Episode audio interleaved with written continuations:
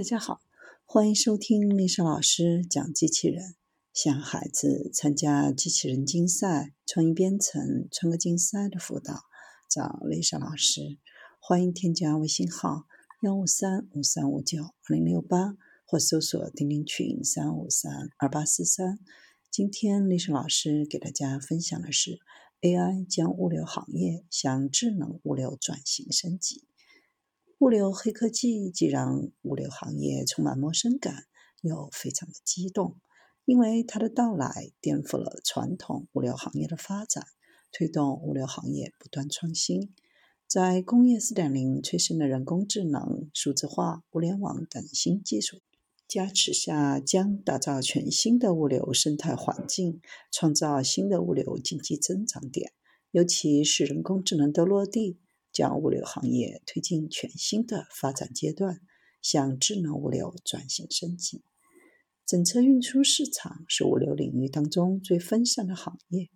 具有线下交易场景多、传统交易链条长、总体车辆运行效率低等特征，因此效率成了物流公司要解决的核心问题。物流公司就货主企业开发智能报价系统，实现精准报价。针对降低运输异常情况、保障货物安全，开发智能服务系统；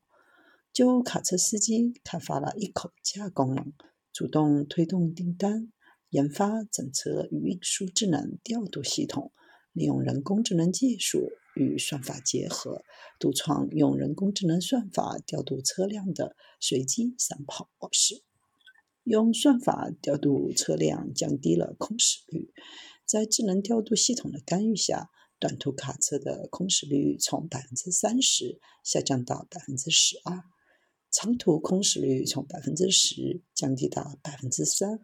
如何将黑科技与物流行业结合？需要清晰的认清，技术是工具而非目的。就技术调度算法，不仅提高效率，还能调整司机的休息时间。为了避免司机疲劳驾驶，分配订单时结合长短单，针对开放回家单功能，司机每个月可自动申请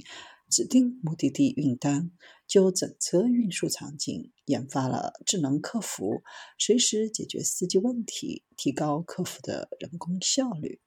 对于回家单功能，其实是在智能调度算法当中加入了卡车司机回家看看的考量。